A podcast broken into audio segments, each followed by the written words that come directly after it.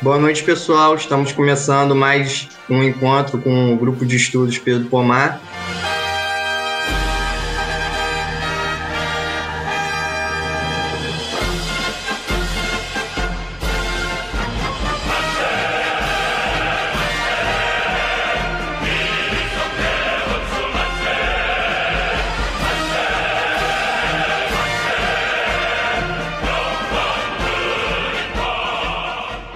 Na ocasião de hoje, a gente tem a honra de receber os camaradas Lucas Rubio e o camarada Gabriel Martinez. A gente vai estar debatendo sobre a Coreia. Vamos falar aqui sobre os aportes da filosofia Jute, sobre a política Songun, tudo que diz respeito à Coreia. E os camaradas eles vão poder contribuir bastante aí com o debate. Então eu vou pedir, por favor, que os camaradas se apresentem, e agradecer mais uma vez né, pela participação, abrindo aí a fala para vocês. Posteriormente, vamos começar a rodada de debate. Bom, primeiramente, gostaria de agradecer os camaradas pelo convite, participar da, desse debate. É, meu nome é Gabriel Martinez, né, eu sou presidente do, do Centro de Estudos da Ideia Jush. Venho realizando esse trabalho de estudo da Coreia e trabalho de solidariedade também com a Coreia já há mais ou menos uns 10 anos, né? O Centro de Estudos da Ideia Justa ele foi fundado em 2011, depois que a gente teve uma oportunidade de fazer uma visita à Coreia, né, em 2011, por conta de um, do blog né, que, que a gente mantém, que é o blog de solidariedade à Coreia Popular. E desde então a gente vem realizando esse trabalho de, de tradução de textos, né, de divulgação é, de certos aspectos da realidade do país, né, da, como se dá o processo de construção do socialismo na Coreia, e a partir daí o interesse né, é, sobre esse tema no Brasil começou a, a ganhar novos, é, novos contornos, né? Mais pessoas começaram a se interessar, novos grupos foram sendo formados, né? Então eu acho que é importante ressaltar esse, esse aspecto do, do trabalho dos cientistas da Ideia Jush. E é isso, é, é, esse é o que eu tenho para falar inicialmente. Olá a todos, né? Qualquer momento do dia que você estiver escutando isso, eu sou o Lucas Rubio, sou presidente do Centro de Estudos da Política Songun do Brasil. Eu sou quase que como uma consequência dos trabalhos dos camaradas do Centro de Estudos da Ideia JUT. Né? Para mim é uma honra muito grande estar aqui dividindo esse espaço, é, não só com os companheiros do grupo de estudos do Pedro Pomar, como também com o camarada Gabriel Martinez. Né? O Centro de Estudos da Ideia JUT é um pouco mais antigo que o nosso sobre a política Songun, que nasceu justamente como uma necessidade de aumentar ainda mais os estudos aqui no Brasil sobre a Coreia Popular, envolvendo também a questão militar, que é muito importante na, na história daquele país, é o que faz o, o socialismo coreano ter uma característica diferente, né, a grande preponderância dos assuntos militares, pilar central da política Songun. Por essa razão, nós surgimos aqui no, na cidade do Rio de Janeiro e trabalhamos em conjunto com o Centro de Estudos da Ideia JUT, de outros grupos também que existem aqui no Brasil já faz um bom tempo, tentando furar esse cerco terrível que existe quando se fala em Coreia.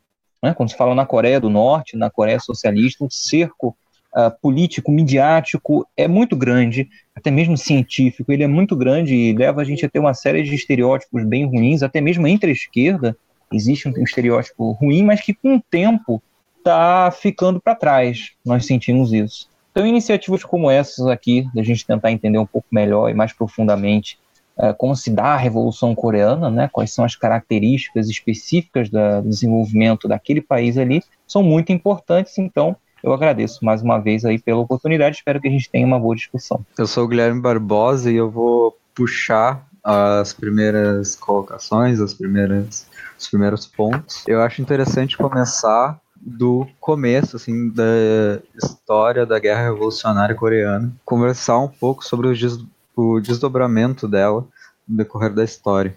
Bom, é, como vocês sabem, né, a Coreia ela, ela foi uma colônia, né, do Japão. Em 1910, o país se converte completamente numa, numa colônia, né? E de modo que a história da Coreia desde então vem marcado por, essa, por esse fato, né? Quando você tem aí a transformação da, da Península Coreana em colônia, desde então vários movimentos nacionais é, começam a se, é, a se desenvolver dentro da península, né? Também fora dela, na, na, na, China. Só que nessa época essa luta ela tinha um caráter um pouco confuso, né? Porque as pessoas não sabiam muito bem o que quais, quais eram os métodos, né? E quais eram as ferramentas que deveriam ser utilizadas para travar essa luta é, frontal aí contra o imperialismo japonês. Quando você tem a Revolução Russa, né, em 1917, obviamente que que as ideias do marxismo, né, do leninismo também começam a penetrar dentro da Coreia e não demorou muito para que é, surgissem as primeiras, os primeiros grupos marxistas, né, as primeiras organizações comunistas dentro da Coreia. O primeiro, a primeira organização um comunista do país foi o, foi o Partido Comunista da Coreia, né? Foi a primeira organização é, que reivindicando mais assim é, abertamente o marxismo e o leninismo só que essa organização ela, ela teve pouca duração, né? Por, por, uma, por conta de uma série de, de problemas né, ideológicos, né? Problemas de fracionalismo. É, então ela não teve como. E também é um problema do, do, da própria repressão, né? Por parte do imperialismo japonês. Então ela não teve. O Partido Comunista da Coreia não teve como. Não, não teve um, um terreno fértil para se desenvolver, né? É, dentro, da, dentro da Coreia. Antes disso também você teve outras organizações importantes, né, tipo a Associação Nacional Coreana, que era uma organização nacionalista, né, revolucionária, que também já defendia a, questão da luta armada, né, questão da, da, conquistar a independência da Coreia por meio da guerra, né, contra o imperialismo japonês. Só que essa organização também era uma organização nacionalista, né, é, inclusive um dos fundadores dessa organização foi o, o pai do, do Kim Il-sung, né. É, então é, a guerra teve sempre presente assim dentro do, do, do, contexto do contexto da Coreia, inclusive depois da vitória né, dos, dos comunistas né, em 45. Então a ideia de Ush, ela também ela, ela, ela vem ela vem marcada também por esse por esse fato básico né, desse contexto da guerra. Então assim ela, ela a, a, a guerra revolucionária teve vários períodos de teve diferentes é, etapas né, de desenvolvimento. No primeiro momento quando, quando, quando surgem as organizações as organizações comunistas mais consequentes, vamos dizer assim, né, com a linha política mais correta, que, que eram as organizações lideradas pelo, pelo Kim Il-sung, né, a União, a União para derrotar o imperialismo, daí a União, a União da Juventude Anti-Imperialista, a União da, depois a União, a União da Juventude Comunista também.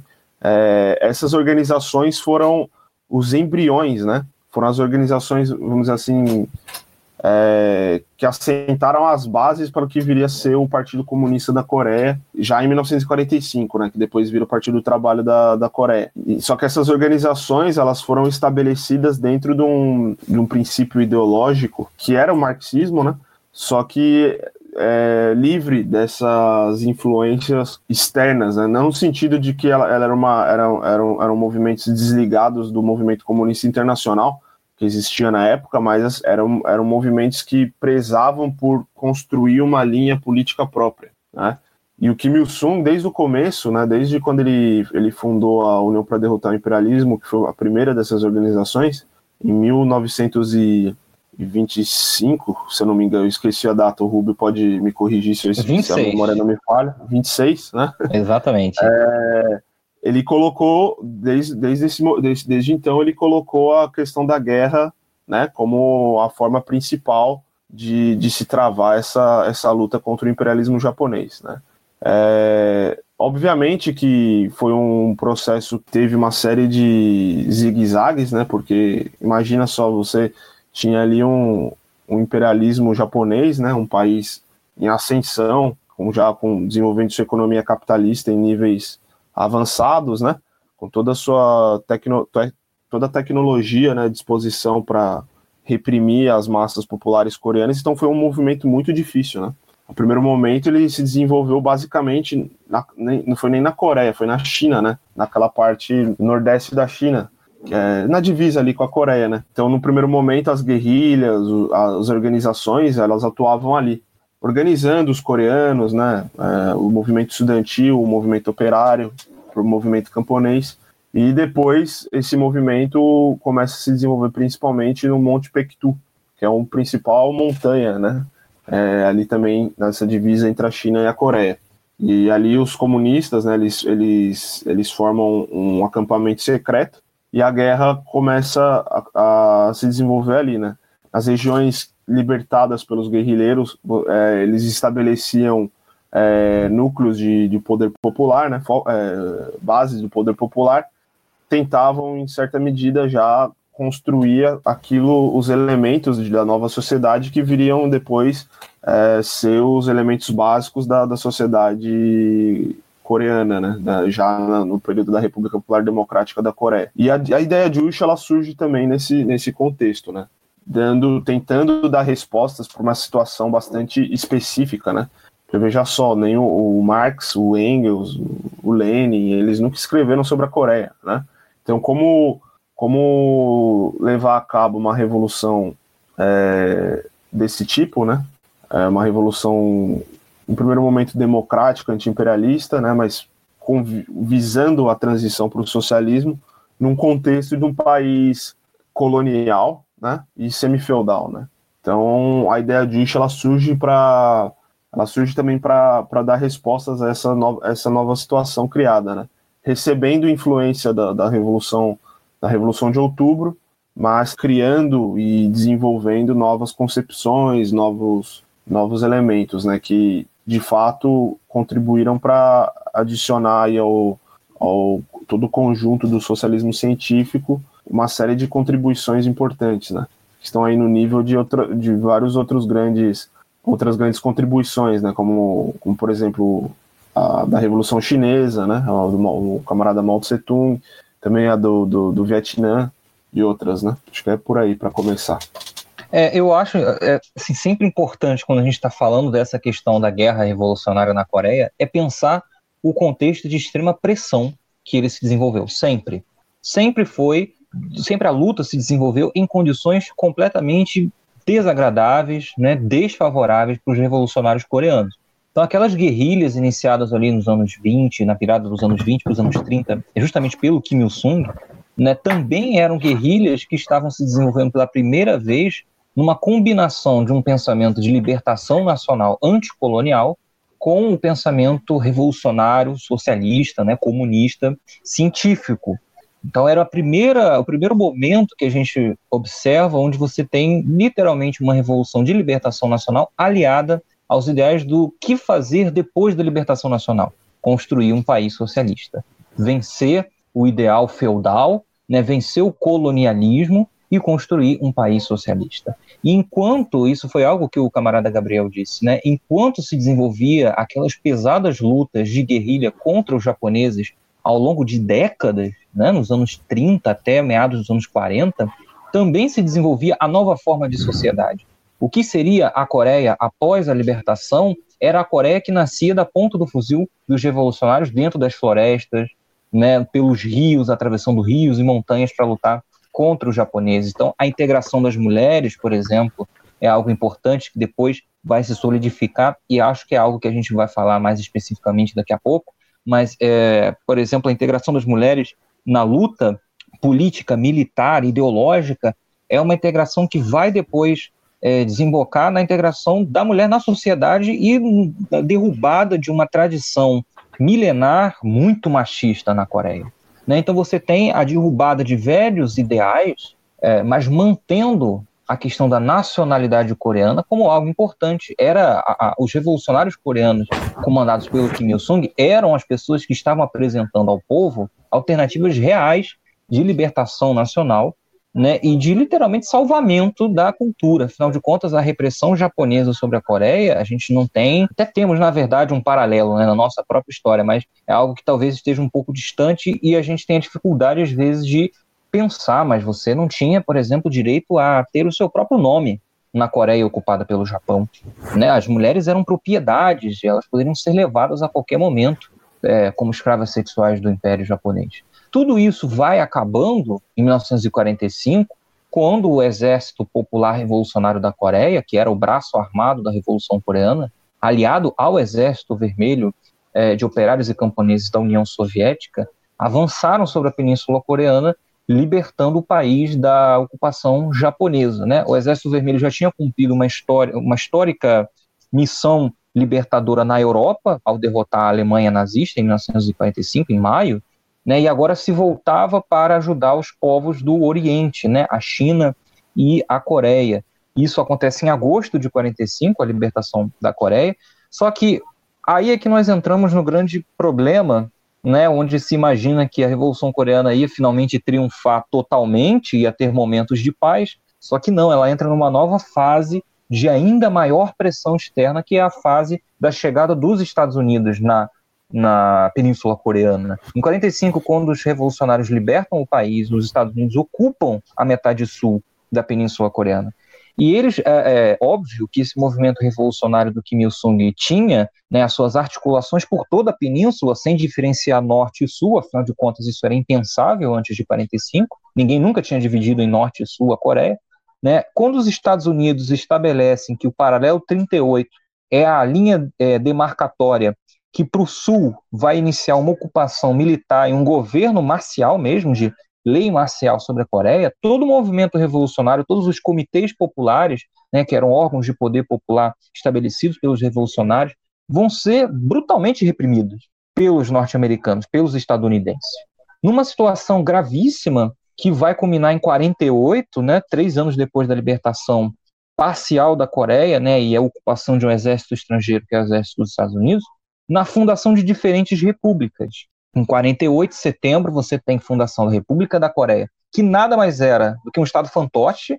Dois estadunidenses, né, vão estabelecer como líder o Syngman Rhee, que é, é, era um coreano que vivia nos Estados Unidos, tinha ampla simpatia pelos Estados Unidos, né, pela, pelo modo de vida dos americanos, ele achava que era possível replicar isso na Coreia, era um, um, um títere, né, um fantoche, e você vai estabelecer esse tipo de governo ultra-reacionário, anticomunista e submisso no sul, e ao norte você vai ter o estabelecimento da República Popular Democrática da Coreia, que já não mais contava no seu território com tropas estrangeiras. A União Soviética, após auxiliar o povo coreano em 45, parte, né, deixa o país na mão dos próprios coreanos, né, dos seus comitês populares.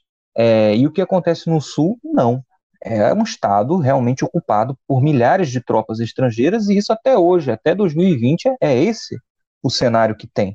E mais impressionante ainda é pensar que a guerra revolucionária na Coreia não é uma guerra com um período de tempo muito curto ou muito bem delimitado, porque por mais que entre 1945 e 50 você já não tivesse mais uma situação de guerra declarada, nós não estávamos na Segunda Guerra Mundial, não estávamos em uma guerra de libertação nacional em curso, nada disso. Mesmo assim, acontecem muitas coisas nesse período, né? não só a libertação, divisão da Coreia, é, como fundação de diferentes estados, como a eclosão em, em 50 da Guerra da Coreia.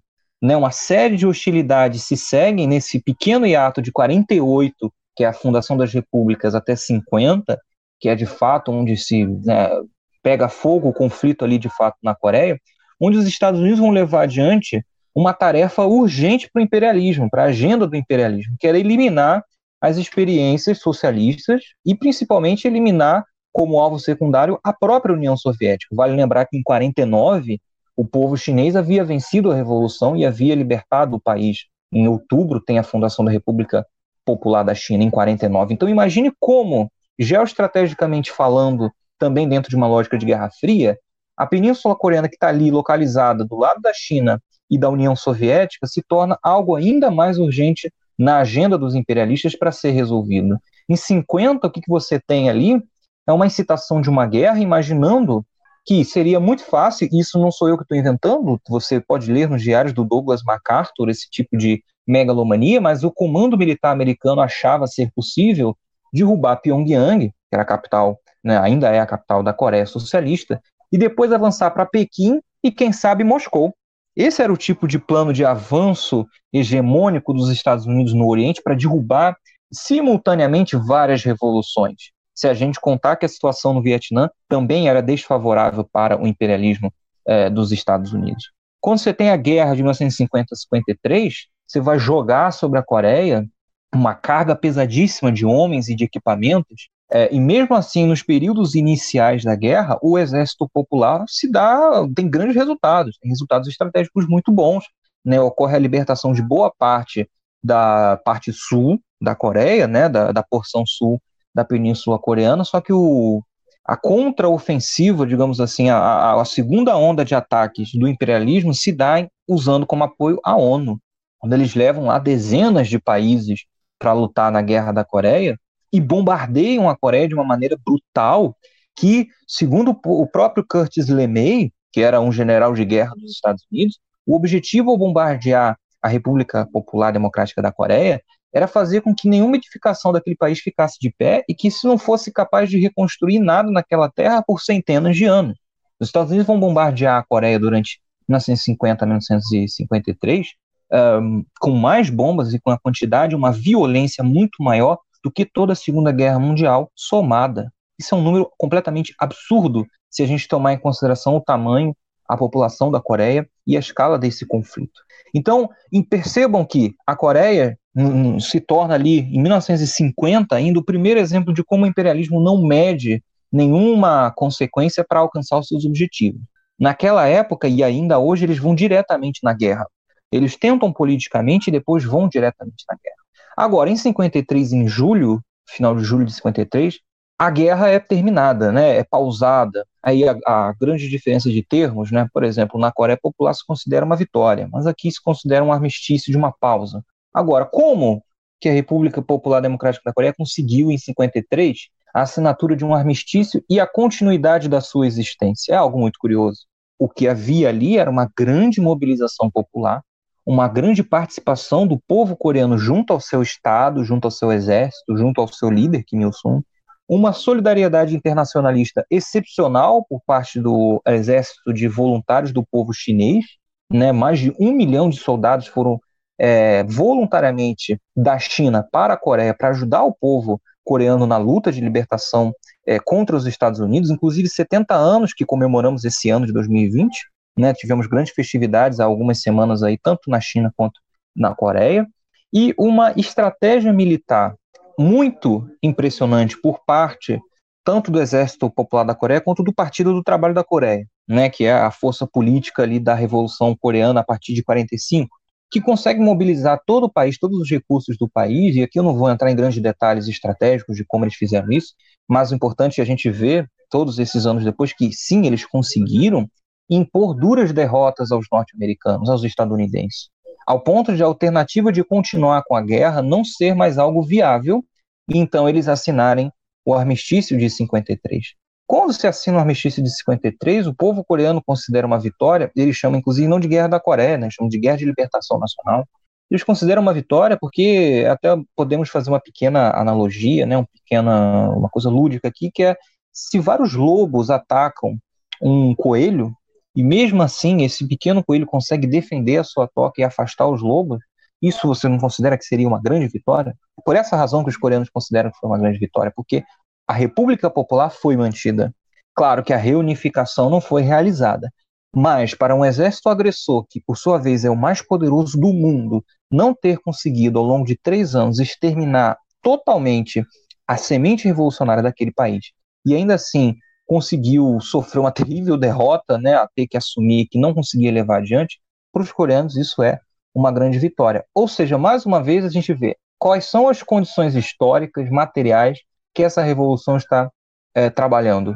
Uma situação de guerra, de uma guerra contínua que substituiu apenas o inimigo. Se eram os japoneses, passam a ser os estadunidenses. Mas o desejo de destruição política da revolução, da estrutura da revolução coreana, segue até hoje.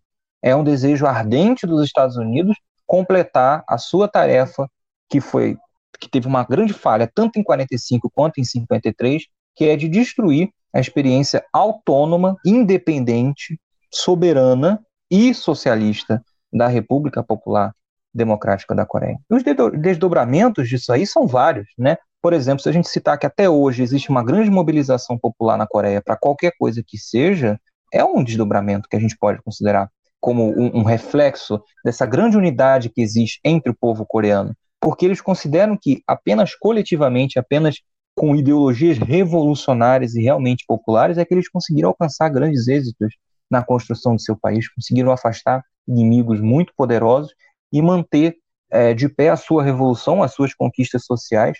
Imaginemos hoje que a Coreia tivesse sido totalmente tomada pelos Estados Unidos em 45 ou que em 53 ah, o povo coreano tivesse caído na sua tarefa e não tivesse alcançado algum êxito na guerra, né? Hoje a Coreia o que seria?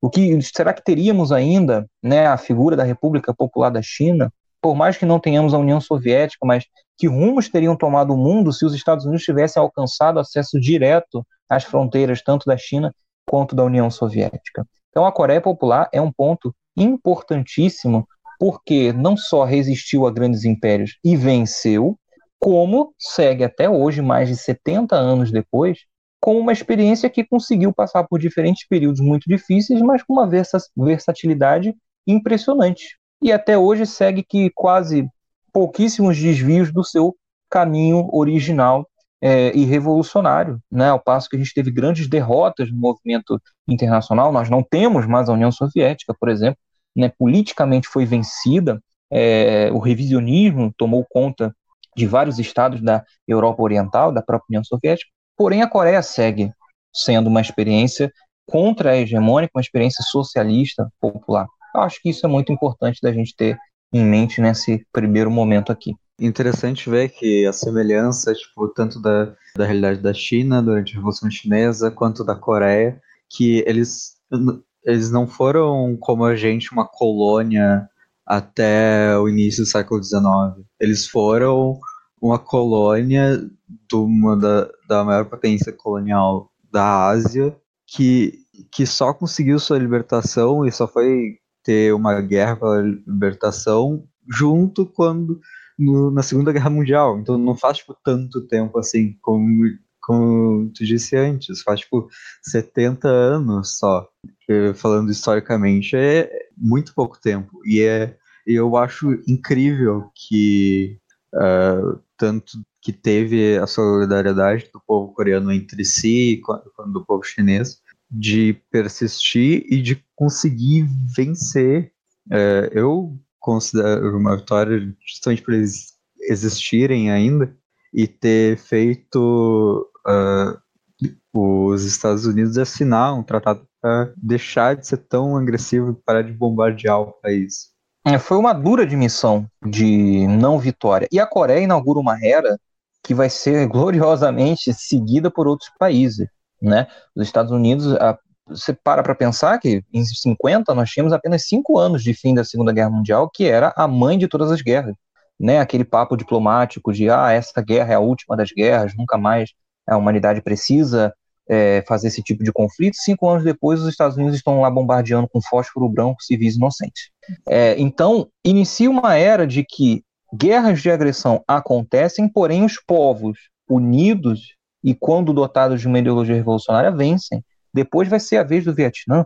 Né? Nós também teremos Cuba, nós também teremos vários exemplos no Oriente Médio e de outros países, e nós precisamos levar essa era adiante, precisamos atualmente nos inspirar e criativamente reinterpretar tudo isso para começar a também impor ao Império, né, aos Estados Unidos, novas derrotas. Então a Coreia tem esse título de ser o primeiro país historicamente é a primeira, o primeiro obstáculo que os Estados Unidos encontram ao seu domínio. Eles não conseguem, simplesmente eles não conseguem matar o Kim Il-sung, destruir a Revolução Coreana, dissolver o partido, né, o Estado, como eles planejavam. Isso que é importante da gente é, ter em mente. E Revolução Coreana e Chinesa são irmãs, tem, tinham condições muito parecidas. Às vezes as pessoas se esquecem que tanto China quanto Coreia são civilizações que não têm 100 anos de idade, sequer mil anos de idade, são cinco, sete mil anos de idade. São civilizações muito antigas que se entendem de uma maneira única, homogênea, há muito tempo. Então, isso também vai ser um diferencial, vai ser uma, um elemento que a gente precisa colocar na conta quando a gente for entender uh, o que se desenvolve ideologicamente naquele país. Né? Você não está colocando ali apenas ideias de um século XIX ou de um século XX, você tem ideias ali, você tem hábitos ali que estão há milhares de anos. Tudo isso conta no fim das contas. Sim.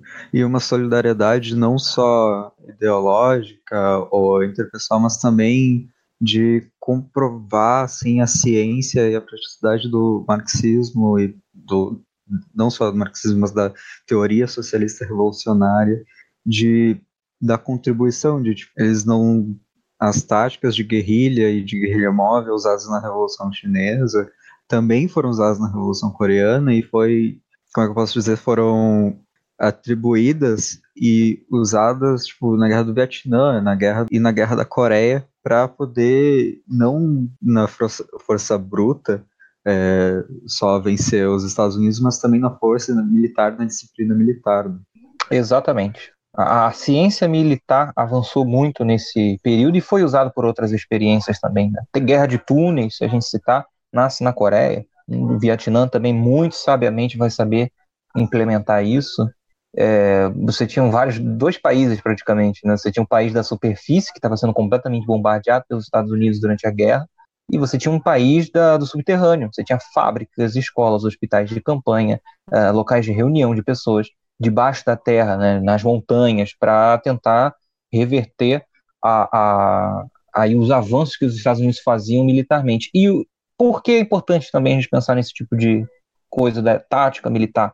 Perceba que a Coreia, tecnologicamente, não se comparava aos Estados Unidos. Os Estados Unidos, na década de 50, é um país que possui armas nucleares. É um país que, inclusive, tinha atacado o Japão com duas armas nucleares. É um país que tinha o tudo de mais moderno em tecnologia militar, né, de alta ponta. E os coreanos, obviamente, não tinham isso. A assistência técnica que receberam foi da União Soviética, que tinha sido muito abalada durante a Segunda Guerra Mundial, e que em 50 ainda estava começando um processo de reconstrução. A União Soviética perdeu 40 milhões de pessoas durante a Segunda Guerra e teve suas principais cidades reduzidas a pó. Então, essa batalha da Guerra da Coreia, essa luta revolucionária do povo coreano, é literalmente uma guerra da espingarda contra a arma nuclear. E mesmo assim a espingarda ganha. Porque, como o próprio Mao disse, uma guerra não é somente as armas, é os homens. E os coreanos tinham os homens, os homens no sentido, né, a, a, o ser humano, e eles tinham os seres humanos. O exército americano não. Eles tinham é, pessoas que iam lá manejar armas que valiam milhões de dólares, mas aquelas pessoas sequer sabiam o que estavam fazendo de fato ali. É, muitos rapazes, inclusive, da aviação, né, bombardeavam as cidades como se fosse um jogo de videogame. Não existia entre aquelas fileiras, não existia na cabeça daquelas pessoas é, uma ideia coletiva de que o que eu estou fazendo, o que estou fazendo aqui para quê.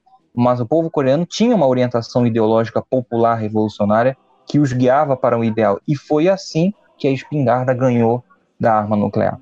E também teve uh, os soldados americanos que desertaram, né? Porque eles viram que, apesar dos Estados Unidos realmente ter as armas, ter a bomba nuclear, ele, os Estados Unidos não tinham um homem deles inserido na ideologia, e daí à medida que os soldados foram percebendo isso, teve um movimento de desertação também.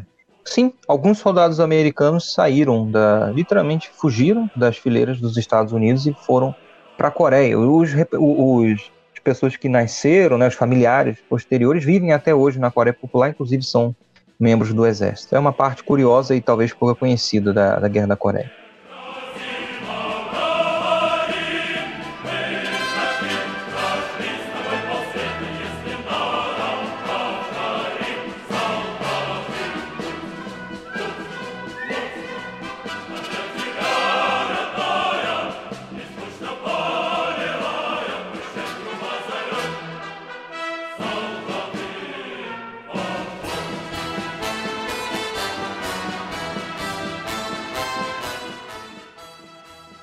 Da minha colinha, eu já vou seguir para o segundo tópico, então, que fomentar justamente uh, sobre a filosofia do Juche, que ela surge, como dito, é, num cenário de pressão e visando já ter uma prática, ter em mente um modelo uh, para depois não pensar na possibilidade de se a gente ter, mas quando a gente ganhar, o que, que a gente vai fazer, como é que a gente vai se organizar e não perder tempo é, como uma barata tonta, mas ter um objetivo. Então, falar sobre os fundamentos dela e o avanço que teve durante, não só durante a guerra, mas os avanços que teve após a guerra e também os obstáculos que teve uh, ali pela década, década de 90, 80. Camarada Gabriel sabe muito disso. É, bom, sobre a questão da ideia Juche, né? É, como eu falei no começo é, da minha intervenção aqui, é, os coreanos, em primeiro momento, eles, eles, eles afirmavam, né, é, e de fato faziam isso, de aplicar o marxismo-leninismo à, à realidade concreta da Coreia, né. Se você pega os primeiros, todos os textos do, do Kim Il-sung dessa época, da década de 30, 40, 50, 60 e por aí vai, ele sempre se refere ao, ao marxismo-leninismo. Né? Então, o marxismo-leninismo foi a base da ideológica da Revolução Coreana, né? Mas então, por que ideia Juche, né? Ideia Juche também sempre veio acompanhado com essa questão do marxismo-leninismo, né? É, se a gente for, for pegar no é, analisar a palavra Juche, né, significa algo como dono ao do, dono do seu corpo, né? Em chinês também tem essa palavra, né? Que é, é, é juti, que é, é, tipo o mestre do seu corpo, que dá essa, essa ideia de tipo você é dono do seu, do seu destino, né? Então assim, a, a, para resumir assim o, o, que seria a ideia de Juche, o princípio filosófico da ideia de Juche seria esse, né? As massas populares são donas de tudo e decidem tudo, né? Eles falam o homem é dono de tudo, mas quando eles quando você quando você lê essa palavra homem, né? seriam é, as, justamente as massas populares, né? O marxismo-leninismo foi a base disso, né? Então a gente não pode considerar a ideia Juche como uma coisa que veio do nada, né? Ela, ela veio, ela, ela, ela, ela tem uma base prévia, né? Que é justamente o marxismo-leninismo. O Kim Il-sung sempre, sempre falou do marxismo-leninismo, né? inclusive até assim, pouco antes de morrer, ele sempre falava marxismo-leninismo. Quem teve a, a tarefa de sistematizar a ideia, a ideia de Uchi é, em uma ideologia nova, né? Quem fez isso foi o, o Kim Jong-il, né? especialmente a partir da, da, década de 60, né, 70, que ele começou a, a trabalhar mais ativamente dentro do, do partido, né, e depois, inclusive, dentro do comitê central do partido, os coreanos começaram a, a desenvolver mais sistematicamente o que seria a ideia justa, quais seriam os, os, princípios filosóficos da ideia justa. Né? Inclusive, é, falando também sobre o é.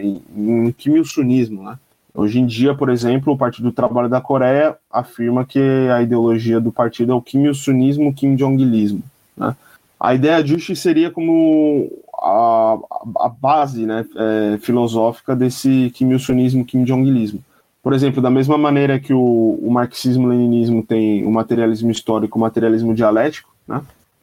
a ideia de a, o Kim Il-sunismo, Kim Jong-ilismo teria como, como, como base o, a ideia de Ush, né?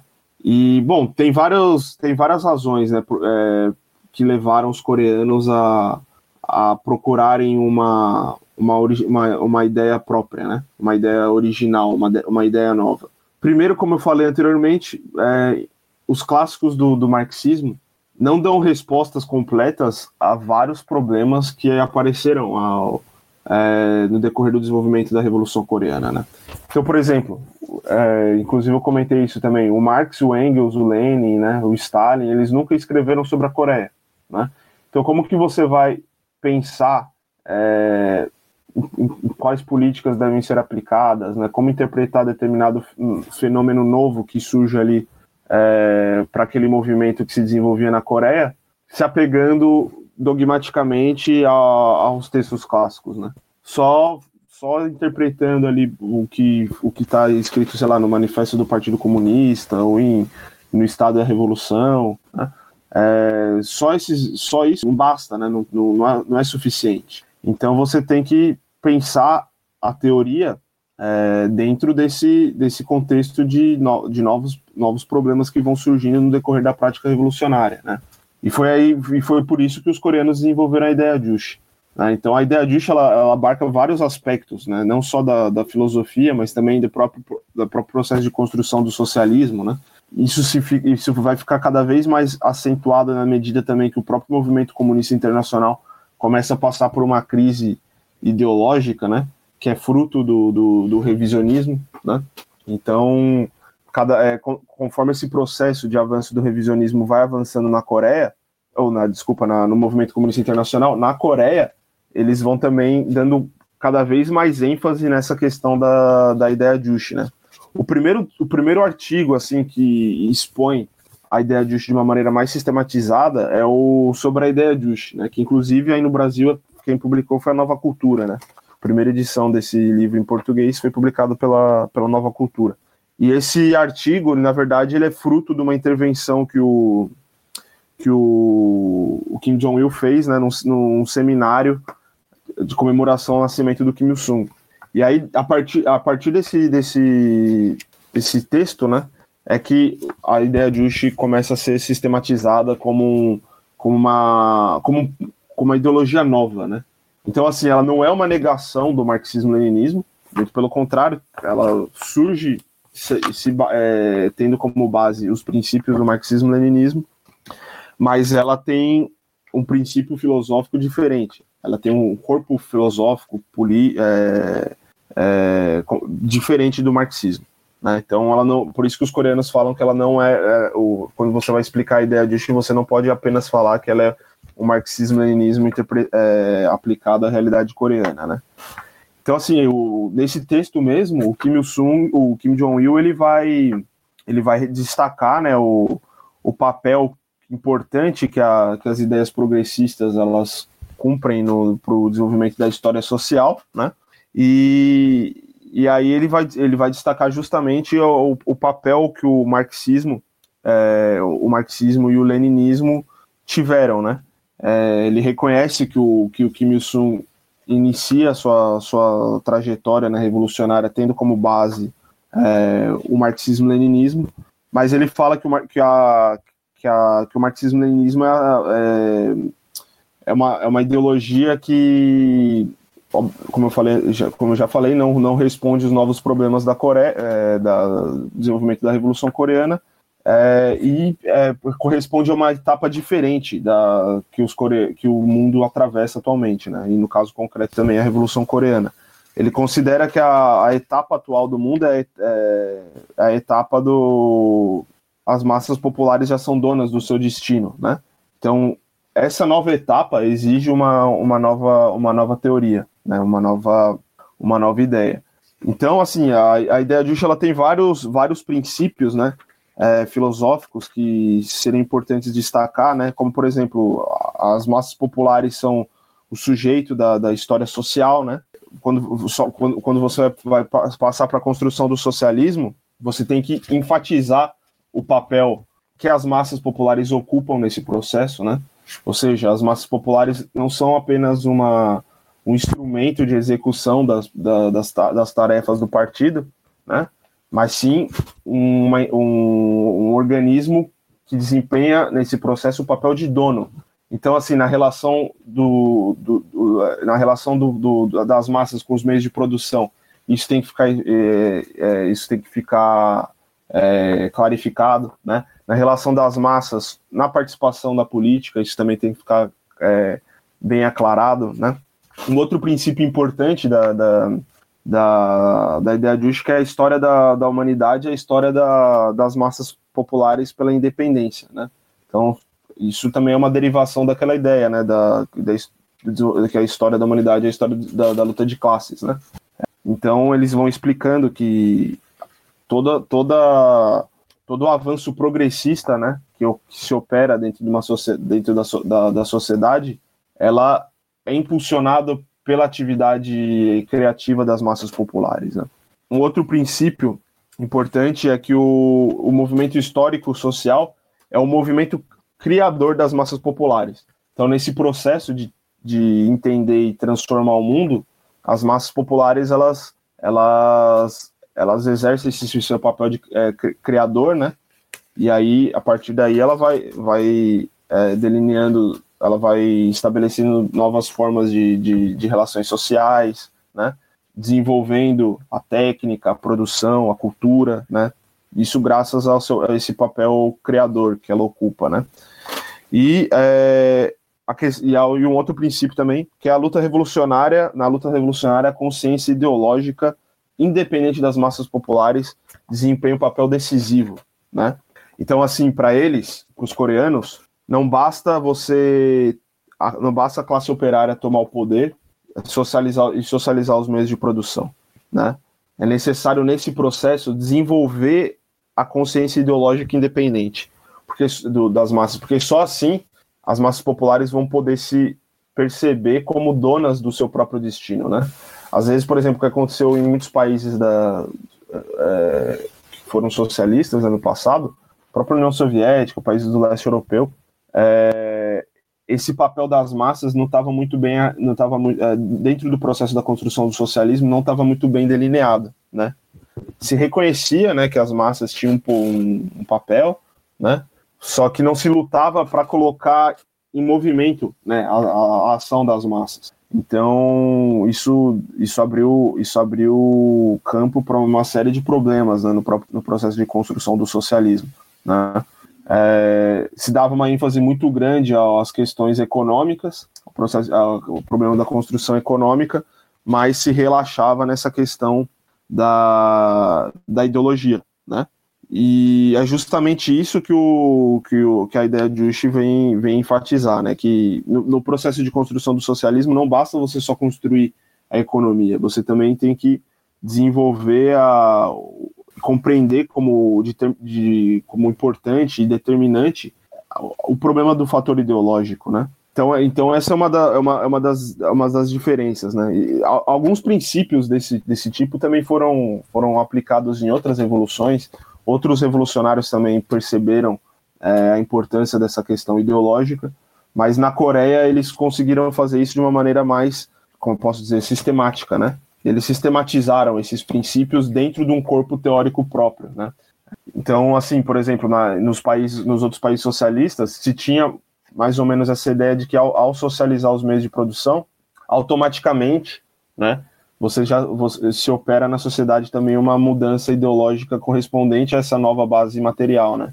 Só que não é, não, não foi isso, não era isso exatamente que acontecia. Obviamente que para você desenvolver o fator ideológico, você tem que também é, promover essa alteração na, na, nas relações de produção da sociedade, né? O, o que compreende justamente as massas têm que é, passar a controlar os meios de produção e o poder político, né? Tomar o poder.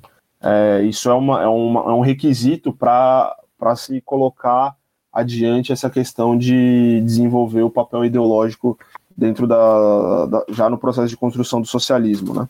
Tem vários outros elementos importantes, né, que a ideia de Uchi trabalha, né, como por exemplo na questão da economia se dá uma ênfase muito grande à questão da autossuficiência que não pode ser, não, não pode ser entendida como um isolamento, né? Autossuficiência não é isolamento, mas é, é nada mais é do que é, o país construir todos os setores é, importantes para o desenvolvimento econômico e social daquele país, né? Obviamente que em cooperação com, com outros países socialistas, com que eventualmente existirem, né? E também, inclusive, intercâmbio com outros países de, com outro, de outros regimes políticos, né? Mas sempre sempre enfatizando nessa questão da autossuficiência. Autossuficiência na, na, na, segurança nacional, né? Que é um, provavelmente é uma coisa que o Rubio vai abordar, que é justamente construir forças armadas é, próprias, né? Não, e, e também nesse, né, no processo de, de, construir a, a, sua, a, sua, a sua, sua defesa nacional, mobilizar o povo nesse processo, né? Então, na Coreia, por exemplo, quem realiza a defesa nacional o núcleo é o Exército Popular Coreano, mas você tem várias outras organizações, né, principalmente as milícias, é, é, a Guarda Vermelha Operário Camponesa, né, que é uma milícia popular, que já é um, é um corpo civil, né? Então, por exemplo, nas fábricas, nas universidades, cada fábrica, cada universidade tem uma unidade dessas milícias que também são encarregadas de defender o poder, é, o poder socialista, né? Então a ideia de Justi vai dar uma ênfase bastante grande a essa questão da autodefesa né, na, na, na, na, constru, na, na construção do socialismo. É, hoje em dia, como, é, como eu falei também anteriormente, é, os coreanos consideram que eles, eles chamam a sua ideologia de Kim Il-sunismo e Kim Jong-ilismo. Se, você for, se vocês forem ler os, os documentos recentes do Partido do Trabalho da Coreia, eles aparecem com esse termo, né? que é justamente reconhecer que o, o, o, Kim, o Kim Il-sunismo é uma ideologia já com seu, com seu conteúdo, né, com seu, com seu, com seu conteúdo próprio, né. O Kim Il-sung, o Kim Jong-il, em 1976, ele escreveu um, um, um, texto, né, que ele fala da questão da originalidade do Kim Il-sunismo, né. o, o, nome do texto é Para Compreender Corretamente a, origi a Originalidade do Kim Il-sunismo, onde ele também aborda certos elementos né, da, da ideia Juche, e, mas foi a primeira vez, não, não foi a primeira vez, mas assim, foi a primeira vez que o Kim Jong, o, o Kim Jong-il né, coloca de uma maneira mais clara o Kim Il-sunismo como uma ideologia já, né? E aí isso só vai ser confirmado mesmo como ideologia oficial em 2011, né? Então, é mais ou menos isso, né, que eu tinha para falar sobre a questão da ideia de hoje. Tem muitos outros temas, né, que dá para que a gente pode abordar, né, usando ela. Uma outra coisa também, né, que, que às vezes pode, pode, pode surgir como, como uma questão, né. Então, ah, mas qual que é a relação, então, né, do marxismo-leninismo e da, da ideia de Juche, né? Bom, o que a gente tem que ter claro é o seguinte, a, a ideia de Juche não nega o marxismo-leninismo, ele absorve todo, tudo que, por exemplo, materialismo histórico, materialismo dialético, tá tudo inserido dentro da ideia de Ush, só que ela não usa, ela, ela, ela não, ela, a ideia de Ush não se explica, né? Ela não tenta se explicar usando os parâmetros, vamos dizer assim, do marxismo-leninismo, porque é uma ideologia nova. Então, tem, então a, gente pode, a gente pode considerar dessa maneira: tem o socialismo científico, né? E dentro do socialismo científico, historicamente, você teve o marxismo-leninismo, que representou essas primeiras etapas, né? Do, do, do, do surgimento do socialismo científico. E hoje em dia você tem o, o Kim Il-sunismo, o Kim Jong-ilismo, entendeu? Que aí tem, e esse Kim Il-sunismo, Kim Jong-ilismo tem como base a ideia de Ush. Qual, qual é a outra semelhança? A missão histórica dessas duas filosofias, da, da, tanto do marxismo-leninismo quanto do Kim Il-sunismo, Kim Jong-ilismo, é a mesma, é o comunismo. Então são duas ideologias do comunismo, entendeu? É, é, eles, eles explicam mais ou menos dessa, dessa, dessa, dessa forma. É, só que assim, tem vários outros problemas que a gente poderia ficar aqui, eu não sei como que vai ficar a questão do tempo. Então, meio que tentei resumir, assim. Mas aí acho que o Rubio também pode, pode comentar alguma coisa que talvez tenha ficado de fora na minha fala. E aí eu vou lembrando aqui também. Não, achei sua intervenção perfeita sobre isso. Eu entendo a ideia Jute como algo, um processo político, ideológico, que está ligado a um processo longo na história da Revolução Coreana. Se a gente pensar no primeiro momento, que é o que a gente hoje delimita como nascimento da ideia Jute, que era a Coreia ocupada pelo Japão, a gente tem que pensar que os coreanos olhavam para a nação deles e viam que a civilização deles havia sido completamente pisoteada por inimigos externos, que a dignidade da nação tinha sido jogada fora e que eles literalmente eram sempre colocados na posição, isso por meio do discurso ou por meio da prática dos japoneses, na posição de meros escravos, né? Não possuíam nada, sequer seus nomes, sequer suas terras, sequer sua própria cultura, quando se proíbe o ensino de coreano nas escolas. Né? Então, eles foram desprovidos de tudo aquilo que era a síntese da, do que era ser coreano. Então, eles tinham perdido tudo isso nesse aspecto. Né? Cultural, todo o seu poder havia sido tirado.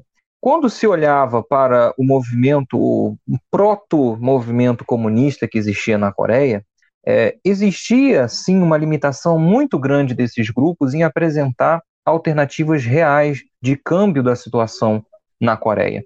Eram grupos, como o Gabriel já disse aqui, eram muito divididos. Então você tinha vários grupos diferentes que se auto-intitulavam os mais corretos.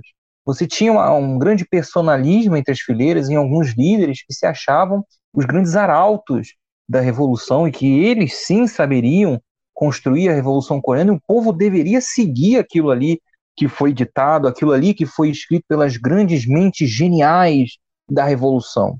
E o Kim Il-sung não enxergava a situação dessa forma. Ele enxergava que era necessário devolver às pessoas da Coreia, né, por meio de uma ideia e de uma prática, é, uma questão de que elas sim eram poderosas, de que elas sim tinham ideias geniais, de que elas sim achariam o próprio caminho desenvolvendo com suas próprias mentes e andando com suas próprias pernas o caminho da libertação nacional. E que o partido ou que uma organização não era suprema no sentido de um conhecimento único e verdadeiro que partiria de cima para baixo e as massas seguiriam como que quase robôs ao partido. Não. Ele era, ele propunha, né, na sua ideia Juche, que aquelas pessoas seriam novamente dotadas do poder dotadas da, da, do poder de decisão e de condução do processo para a libertação delas mesmas. Então, quando ele coloca tanto o presidente Kim Il-sung quanto o dirigente Kim Jong-il, né, que as massas são donas do seu próprio destino, que elas conduzem a mudança histórica, coloca a questão do humanismo muito forte, né, do antropocentrismo, digamos assim, porque a ideia de Uti vai falar muito toda hora da questão humana, né? Veja como nós seres humanos somos diferentes dos outros animais. O nosso corpo, sim, é fruto da evolução natural, mas a nossa mente não, ela foi construída, a nossa sociedade, as nossas ideias, ela foi construída socialmente. E por quem? Pelas pessoas, pelos seres humanos, né? Como nós somos diferentes dos outros animais, como nós possuímos certas capacidades de alteração do mundo ao nosso redor, que os outros animais não possuem. Então a ideia de Uti vai colocando para um povo que estava desprovido de qualquer poder uma sensação de potência. E existia também uma falta de respostas, como a gente já disse aqui, dos grandes clássicos ou das experiências passadas, que era a Revolução Russa, as respostas que eram necessárias para a questão coreana. E não tem problema nenhum.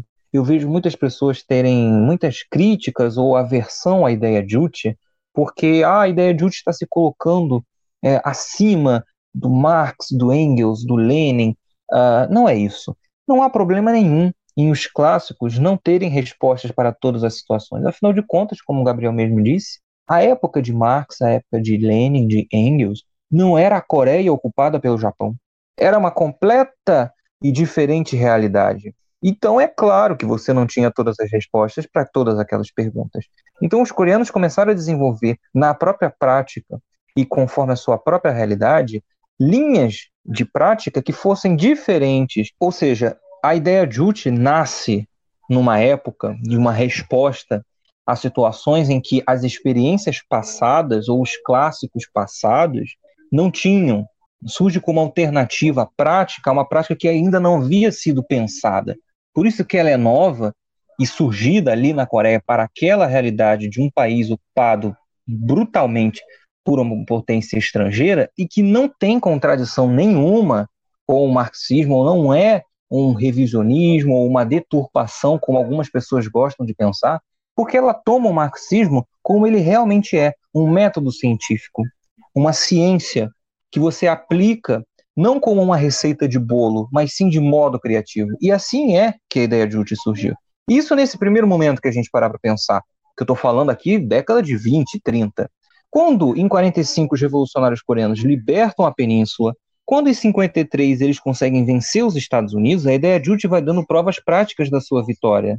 Vai dando é, é, as suas provas, né, as suas, vai passando nos testes práticos de sua validade.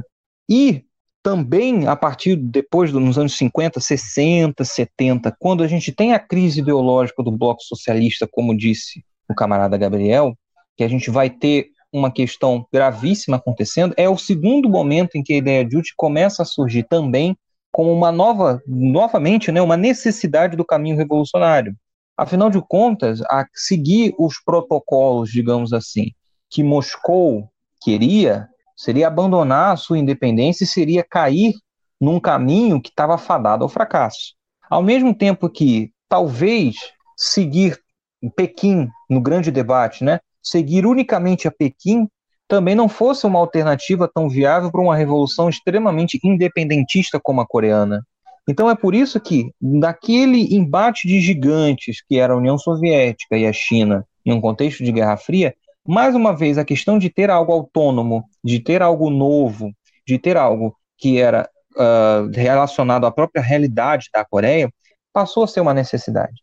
Então, novamente, a ideia de Uchi começa a surgir como real, algo a ser colocado nominalmente como um norte na Revolução Coreana. Lá nos anos 90, que é algo que a gente vai falar daqui a pouco mais especificamente, é, mais uma vez, se prova que a autonomia, a independência e uma ideologia que fosse própria era necessária. Quando todos os outros países da Europa Oriental e União Soviética desabam e a Coreia não, isso se dá por uma razão. Por quê? O que estava sendo seguido, o que estava sendo posto em prática na Coreia, não era uma simples cópia de modelos estrangeiros.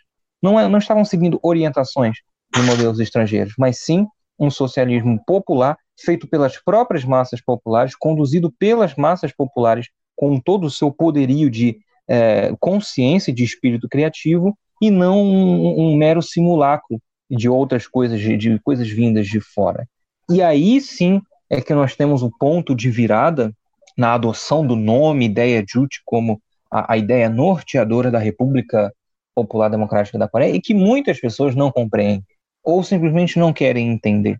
Né? Talvez por uma razão estética. Ah, os coreanos não têm retratos do Marx, do Engels na sua praça principal, logo eles não são comunistas. Não é isso. Uma revolução socialista, uma ideologia revolucionária, o próprio marxismo-leninismo não são coisas que nós devemos ver dogmaticamente e que nós devemos algum tipo de culto. Não, nós temos que nos aproveitar no sentido de tomar este método científico para resolver as nossas questões, para resolver os nossos problemas e elevá-lo conforme as nossas necessidades. Óbvio, nem sempre simplesmente recortando tudo de uma maneira a, a fim de criar uma, uma, uma corte final bizarro e disforme do original, mas sim apropriando-se daquilo como forma de resolver os seus próprios problemas. É isso muito claro que a ideia de Jute deixa e que talvez algumas pessoas tenham um grande problema em entender ou em aceitar e que vale muito a pena dar uma lida no que o Kim Il-sung está dizendo, no que o Kim Jong-il, até o próprio Kim Jong-un está dizendo quando está falando na ideia de Uti, quando está falando na independência das massas populares, na questão ideológica que o Gabriel tocou aqui e que é importantíssima, né, que se perdeu em várias revoluções ao longo da história, mas que não se perdeu lá.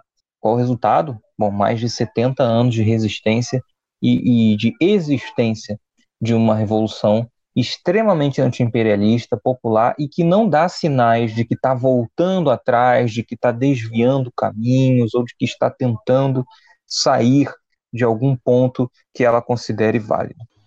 É, só fazer um, um, um comentário aqui. É... Bom, se a gente for analisar na história, né, todas as revoluções que triunfaram, elas, elas triunfaram justamente porque a, a liderança, a direção né, das organizações que estavam ali, trabalhando, dirigindo a luta revolucionária, é, aplicaram os princípios do marxismo de uma maneira criativa, né?